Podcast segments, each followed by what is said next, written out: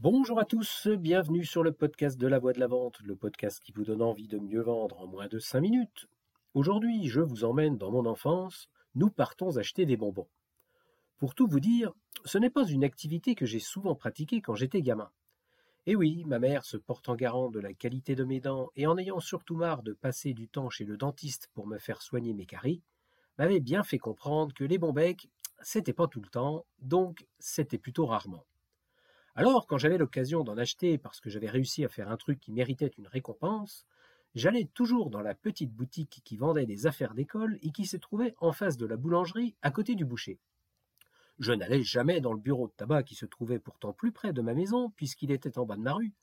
Alors, pourquoi ce choix plus compliqué malgré le fait que j'achetais toujours les mêmes bonbons, des fraises Tagada, que je pouvais les trouver de la même façon dans les deux magasins et qu'ils coûtaient le même prix aux deux endroits?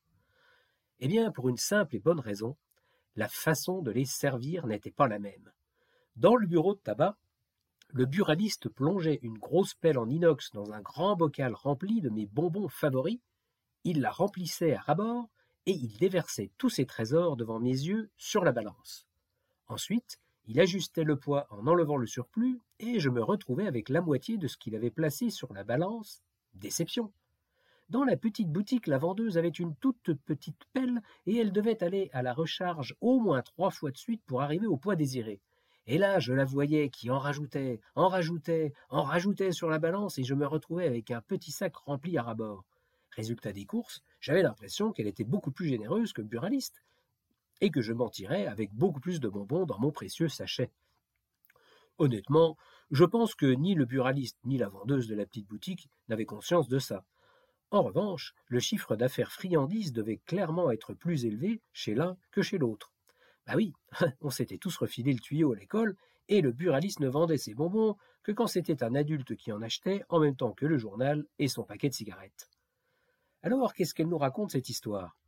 Eh bien, elle nous parle d'un des fondements de la vente que je vous ai d'ailleurs déjà raconté. Ce n'est pas le produit qui fait la vente, ce ne sont pas ses caractéristiques techniques, c'est avant tout l'image qu'on a de celui qui vend et l'image de l'entreprise ou du magasin qu'il représente.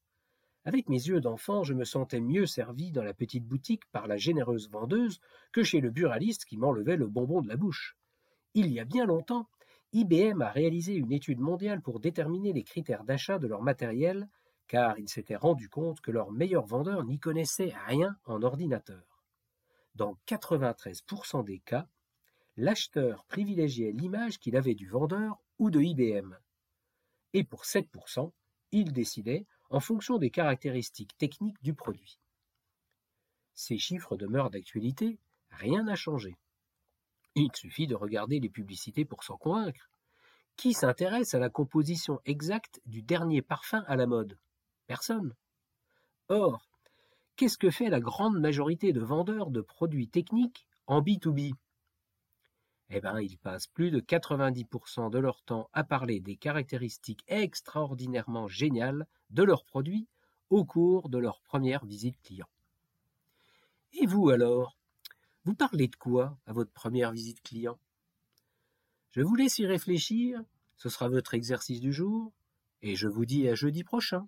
À bon entendeur, salut